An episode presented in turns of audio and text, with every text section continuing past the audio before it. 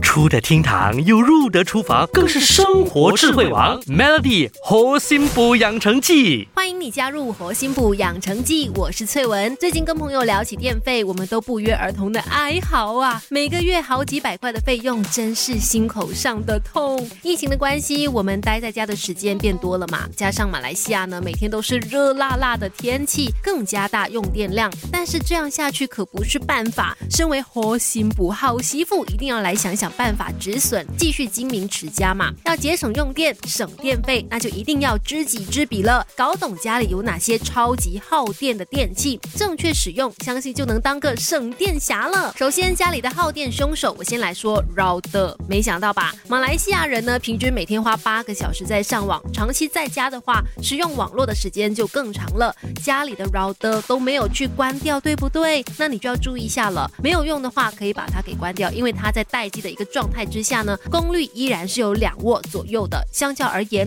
算是家里面比较耗电的。再来呢，还有电饭锅，虽然它的功率不大，但是呢，电饭锅用完之后还是提醒你要及时的拔掉电源插头，减少内耗。而且电饭锅的底盘呢，也要经常的去清洗，因为如果有生锈的锈迹存在，也会加大电耗的哦。还有灯泡，当然一颗灯泡的功率不过就是几瓦嘛，你可能会讲，哎，怎么可能会很耗电呢？但是你想想，一整间房。房子的灯泡相加起来那就不少了。另外你也可能会说，没关系啊，我家用的是省电灯泡。那其实省电灯泡呢，不一定是比较省的，它们只是相比起传统的白炽灯泡或者是日光灯来说呢，更省电而已。但其实你应该注意的是家里的格局，而去选择不同类型的灯泡，为不同的角落呢选择相应的灯泡。像是日光灯，有可能比省电灯泡更加的划算，原因是常驻型的灯泡呢，比起螺旋式的，能源能够更加。直接的被利用，对于需要大面积照明的空间，比如说客厅啊、车房等等，都是不错的选择。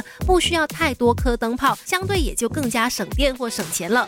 家里还有哪些耗电的电器呢？我们明天继续聊。Melody 猴心补养成记，每逢星期一至五下午五点首播，晚上九点重播，有美心和翠文与你一起练就十八般武艺。嘿呀！